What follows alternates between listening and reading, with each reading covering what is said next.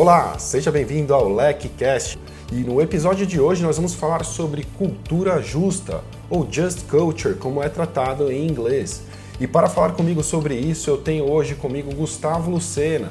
Ele é sócio de risco regulatório da Deloitte e professor do curso de Compliance e Gestão de Riscos no setor da saúde aqui na LEC.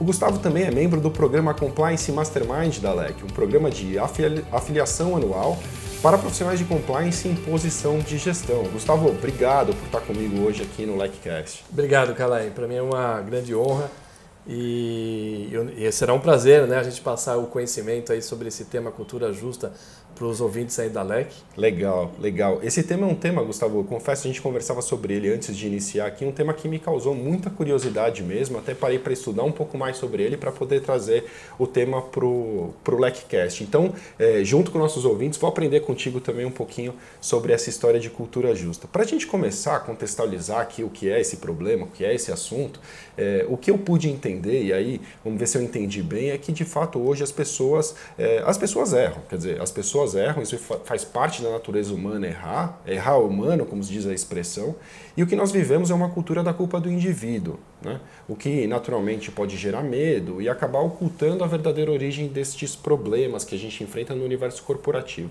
É por aí? É por aí, é, Kalai. O, com eventos aí de é, corrupção, com eventos aí de alguns fatos aí das mídias, né, as empresas investiram corretamente num programa de compliance, num programa aí de gestão de sanções, num programa de integridade muito robusto, né, verdadeiro e necessário para o momento nosso que a gente vive.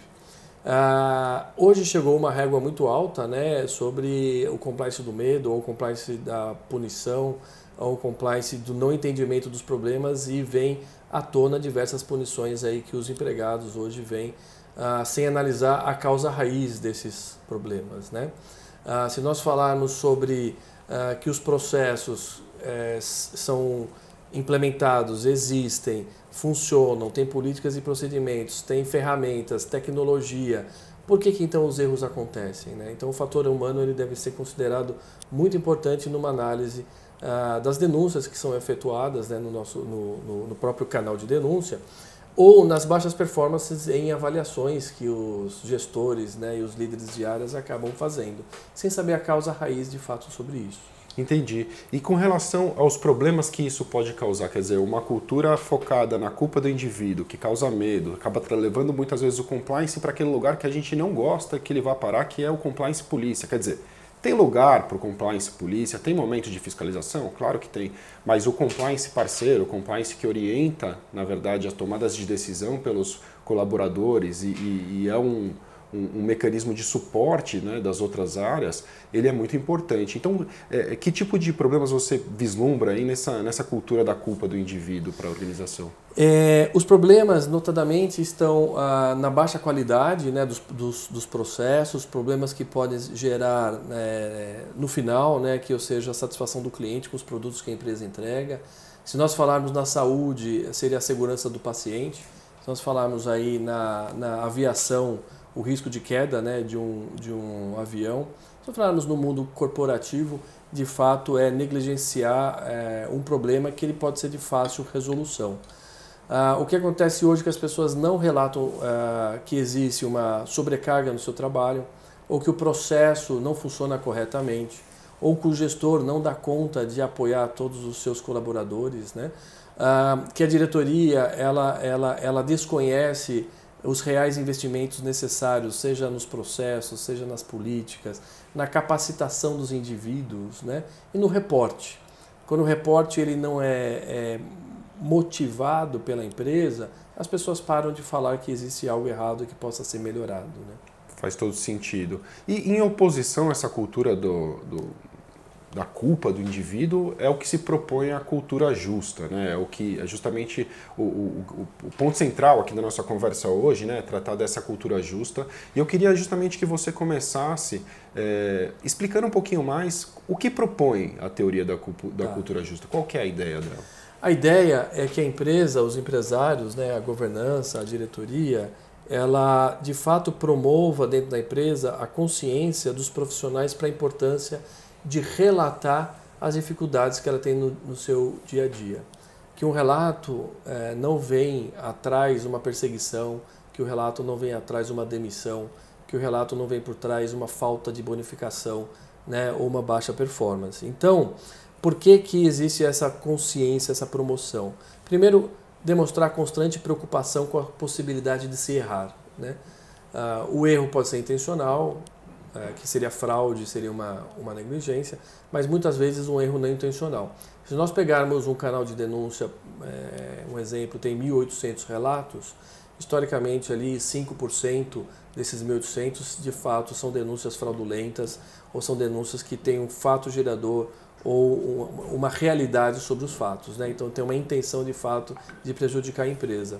Se nós falamos que 95% não, são boatos ou são fatos mal resolvidos, eles podem ser resolvidos no dia a dia, na área, na gerência, né? naquela sua unidade. Pelo que você está dizendo, então é, é razoável concluir que essa cultura da culpa do indivíduo, ela é, faz com que as pessoas falem menos sobre os próprios erros e os possíveis erros nos processos e isso não contribui para a melhoria desses processos. Exato, exato. Então, quando elas falam mais, é, favorece o respeito à expertise, né, independente do cargo. Então, eu quero ouvir um, um, menor aprendiz, como eu quero ouvir um diretor, como nós podemos melhorar no dia a dia. Claro. A, também promove a habilidade de, de nos adaptarmos quando necessário. Se nós falarmos sobre inovação, se eu não permito erros, como eu vou inovar? Né? Faz todo sentido. É, se eu não permito melhorar processos, sinergias, é, tirar burocracias desnecessárias, então eu não permito errar. Né? Você, você me falando disso, eu me lembro até, se não me engano, na, no, na cultura do Facebook, algum tempo atrás, eles tinham uma regra que era move fast, break things, quer dizer, se mova rapidamente e quebre coisas. Então, assim, Exato. assim, assumimos um certo risco de quebrar coisas no caminho em prol da inovação. É verdade. Faz parte do, do, do, do risco de, né, para inovar, você assumir um pouco mais de riscos. Perfeito. É, e ainda mais as empresas que ainda não têm um modelo de inovação, elas têm um, um modelo muito, matri, muito matricial, de reportes muito hierárquicos. E, e, e esses relatos não sobem, né? eles param no próprio gestor. E o gestor tem medo também de dizer que tem algo errado aqui embaixo, eu preciso de investimentos de melhoria, preciso de investimentos para capacitação, mudar pessoas, né? Nem todo mundo é bom, a gente tem que assumir isso, eu não sou capaz e capacitado para tudo. Verdade. E aí isso aumenta, inclusive, a habilidade de se alterar e nivelar a hierarquia da própria empresa, né? Para encaixar-se em situações específicas. Se nós olharmos empresas inovadoras, tem o, tem o estilo de se formar squads, né? Então, pequenos grupos para melhorarmos aí o, o, dia a dia, né? Se a gente utilizar um outro conceito, que é o design print, em cinco dias vamos achar uma solução pequena, de baixo impacto, uh, de baixo investimento, mas que melhora muito algum processo, né? Então, a cultura, ela extermina a abordagem punitiva, né? E aquele sentimento de culpa. Se eu falo algo, eu vou ser punido. Claro. Então, não. Fale, vamos resolver juntos. Se vamos errar, vamos errar juntos. É, isso é, isso é muito inteligente, na verdade, eu, eu penso do, por parte do gestor, porque no momento em que o problema acontece, é muito fácil simplesmente apontar o dedo e eleger um culpado. Né? Eu acho que o grande exercício aí do gestor é, que busca um crescimento contínuo da sua organização, em qualquer assunto, né? na verdade, não apenas é, associado à compliance, mas de modo geral, ele, ele deve olhar um pouquinho para o que, que ele poderia ter feito diferente, o que, que a empresa poderia ter feito diferente, será que os processos estão adequados. Então, esse exercício de, de análise de um cenário maior, é, acho que é muito importante, até como nós comentávamos, comentávamos aqui antes de começar, é, qual é a realidade daquela pessoa que acabou incidindo no erro? O que, que momento ela vivia? Ela estava sendo muito cobrada? Ela tem um, uma vida equilibrada? Ela está com problemas pessoais? Quer dizer, por mais que não seja, a, a, empresa não tenha condições de cuidar de todos esses problemas muitas vezes, pelo menos saber que eles existem talvez seja uma, um mecanismo importante. Tem razão, Kalai. É, e aí, ah, quando nós olhamos é, essa sua é, colocação, é, o, o, o, empregado ele se coloca como uma segunda vítima, né? Então, quando é, voltando, quando um avião cai, é, a primeira consideração a culpa foi do piloto. Mas ninguém no processo mencionou que, a, que, o, a, é, que o tanque de, de combustível não estava completo para o tempo de viagem, né? A gente tem históricos aí na mídia sobre isso, que a manutenção não foi feita corretamente, tem históricos sobre isso, que a troca do pneu né, não foi é, é feita tempestivamente, né? então a gente tem ouvido falar sobre isso. Então, o piloto foi induzido a um processo já que tendendo a um erro. Então, ele é uma segunda vítima. Né? Se a gente for no modelo americano Just Culture para é, é, airspace, tem muitos relatos é, sobre isso. Se a gente falar um Just é, Culture para healthcare, as comissões de óbitos né, dentro dos hospitais têm analisado muito óbito evitável. Uhum. Né? Por que óbito evitável? Aquele evento poderia ter sido evitado, a pessoa ela entra andando e sai em óbito. Então, tem algum processo no meio do tratamento que foi uma infecção alimentar, que foi às vezes uma arritmia não bem controlada ou não teve uma ação rápida para arrumar né, um ataque cardíaco que o paciente estava naquele hospital, porque simplesmente o enfermeiro ou o técnico ou a alimentação não relatou rapidamente, tem um erro, fiz um erro e rapidamente tem que tratar aquele paciente. Nas empresas acontece também isso.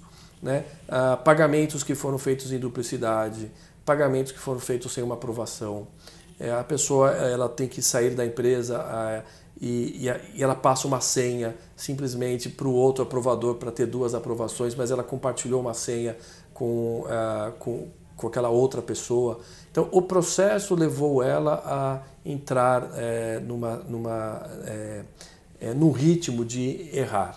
Se a empresa ela não reconhece isso, ela entra naquele compliance do medo.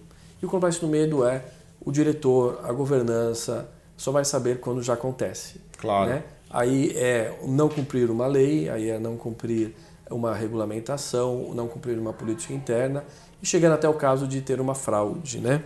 Então, é, tem muitos benefícios, né? Quando a gente tem dentro de uma empresa a mudança do compliance no medo, isso vem com as ondas de se implementar um programa de compliance, integridade robusto, monitoramento contínuo, um canal de denúncia que é, não se analisa profundamente os relatos e já sai punindo, né? Para um sentimento de culpa, né? É, eu não vou relatar porque eu vou ser de fato uh, retalhado. Né? Perfeito. Então as empresas hoje estão buscando essa mudança, tem uma gestão de, de, de, de mudança muito, muito forte. É, eu, eu falo sempre que existe a reengenharia de processo, a reengenharia de sistemas, mas não tem uma reengenharia de cultura. Isso demora 4, 5, 6 anos. Claro, é um movimento é. lento. Movimento lento. Então, as empresas de inovação estão na frente disso. É muito comum os funcionários falar que eu, é, eu sou eu sou eu sou respeitado, a minha voz é uma voz ativa, como se ele se sentisse em casa, porque em casa ele fala dos erros, dos problemas e os pais, a família acolhe e, e faz o aconselhamento. E na empresa não. Né? Verdade. E, e, as novas empresas que têm inovação, o conceito de inovação, as pessoas falam abertamente, aquilo é tratado, é ouvido, né? os squads são é, é, criados e, e a mudança ela acontece. Muito legal. Realmente eu acho que faz todo sentido. E eu queria te perguntar um pouco sobre o impacto, já que a gente está falando de melhorias, né? na qualidade. Quer dizer, pode-se esperar que uma cultura justa tenha impacto sobre a qualidade daquilo que é ofertado pela empresa? Com certeza. É, os benefícios, é, eu falo que os benefícios vêm com a qualidade. Né? Os benefícios, primeiramente, é o aumento da produtividade. Né? As pessoas querem fazer, elas se empoderam muito mais, né? então elas se sentem empoderadas, elas são, se sentem engajadas, têm aquele senso de dono, e elas sabem que o que ela disse para arrumar e melhorar, de fato aconteceu. E onde que isso afeta? Né? A qualidade. Seja na segurança do paciente na área da saúde, seja no transporte seguro, quando eu falo de aviação, seja na, na, qualidade do produto que o nosso cliente recebe, então eu vou ter menos PROCON, menos reclamações, uh, seja inclusive na entrega que eu, que eu, que eu, que eu, que eu repasso para o meu, meu gestor, para o meu diretor, para ele tomar uma decisão. São informações mais precisas, corretas, se ali não tem algo preciso, eu vou rapidamente fazer aquele relato, né? Eu, eu penso muito em qualidade. Eu outro dia estava escutando um podcast, se não me engano, do Murilo Gun, que é um cara genial. Ele é muito criativo, inclusive ele tem um produto de criatividade. Enfim, isso é até tema para um outro dia. Mas ele dizia que qualidade é um alinhamento entre promessa e entrega.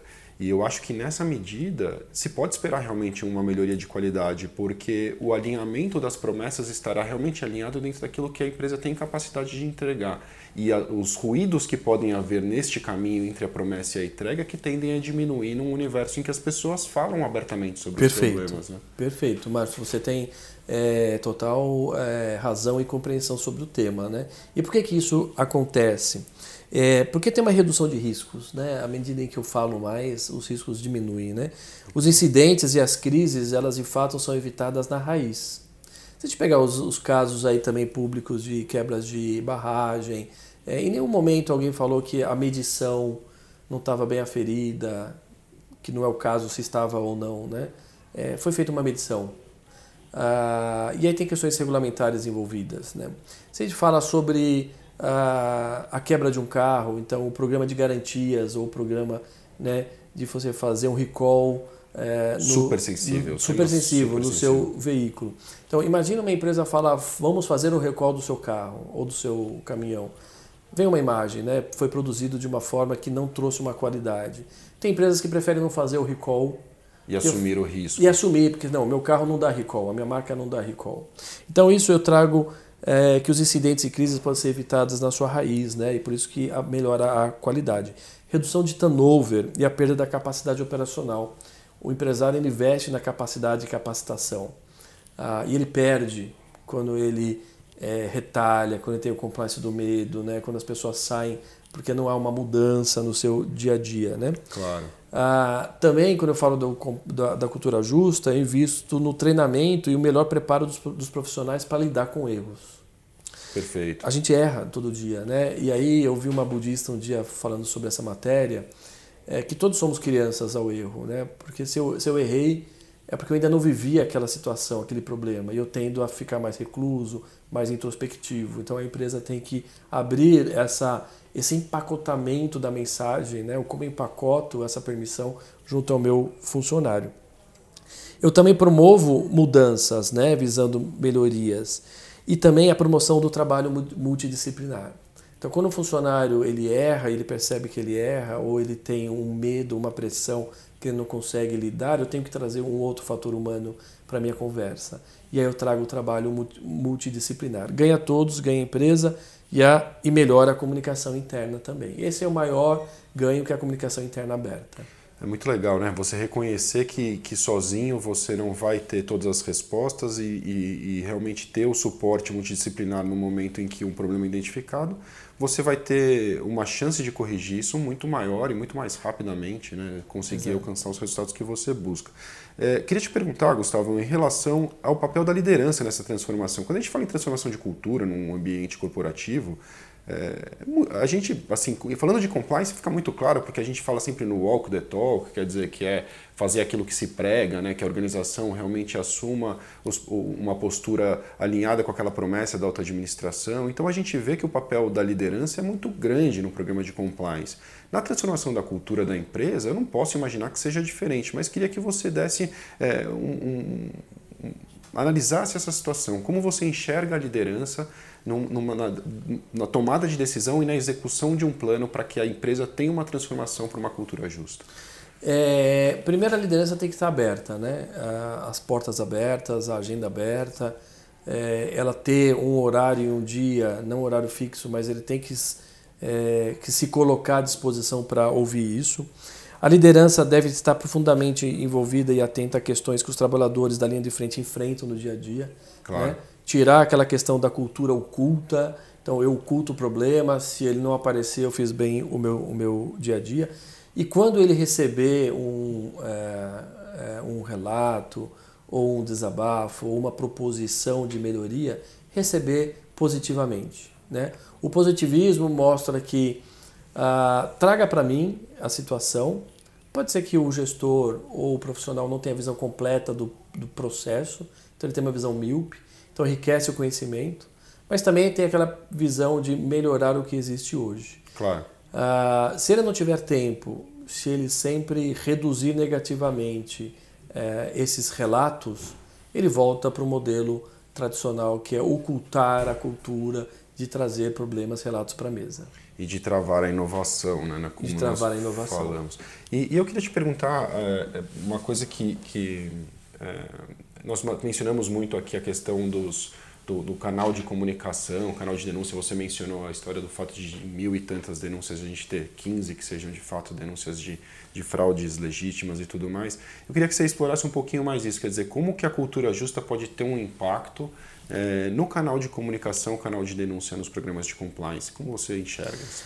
É, quando eu tenho um canal de denúncia, é, eu não posso simplesmente falar que eu tenho uh, ah, 1.800 denúncias, 15 são procedentes e desligamos 15 pessoas. Aí vem o compliance do medo. Tá. Eu preciso usar o canal de denúncia como uma fonte de informação para sempre melhorar. Né?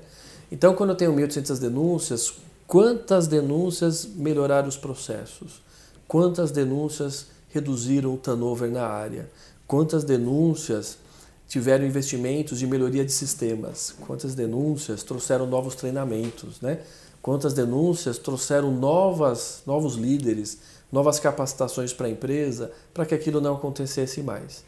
Quando eu faço essa demonstração que o canal ele é de fato uma oportunidade da melhoria, aqui está a cultura justa, né?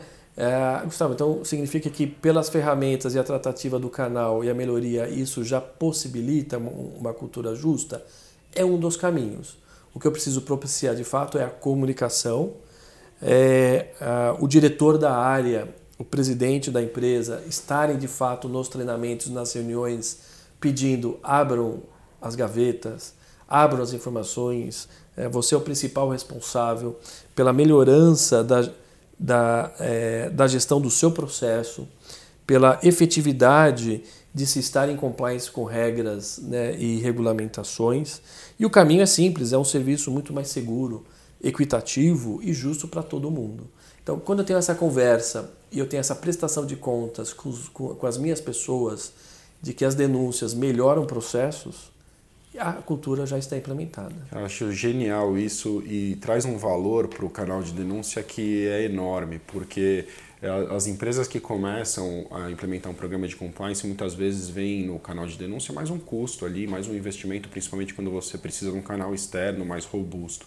Mas enxergar esse canal não apenas como uma fonte de início de investigações, mas como uma fonte de melhoria para os seus processos de identificação de gaps, de erros, de problemas que podem ser corrigidos antes que eles se tornem problemas maiores, tem um valor enorme. Com certeza. Muito grande. E as métricas, talvez, é, como, como você mencionou, quer dizer, você poder numerar todas as melhorias que você alcançou baseadas no seu canal de comunicação é uma agenda positiva para um compliance officer trazer para dentro da sua organização, você não acha? Verdade, Márcio. É, é positiva porque o compliance officer ele não está sozinho nessa, nessa, nessa jornada, né? ele é a segunda linha de defesa da empresa, ele está ali para apoiar os trabalhadores de frente a pensarem diferente ou confirmar se o que eles estão fazendo fazem correto e de ser de fato um conselheiro deles no dia a dia, de tratar questões difíceis ou que têm dúvidas de forma diferente. Quando eu trago esse, esse conceito de, de cultura justa, tem muita visão do, do, do, do, do, do inglês que chama o bottom-up, né? Tá. As pessoas de baixo trazendo para cima o que precisa ser feito. É a base da pirâmide mudando a cultura da empresa. Muito bom. Né? Sai do tone and the top, que é o que a gente vem até hoje defendendo, e o bottom-up é a base da pirâmide, de fato, mexendo o topo. É uma alta administração de ouvidos abertos aí, mais atenta, né? Talvez. Ó. É verdade.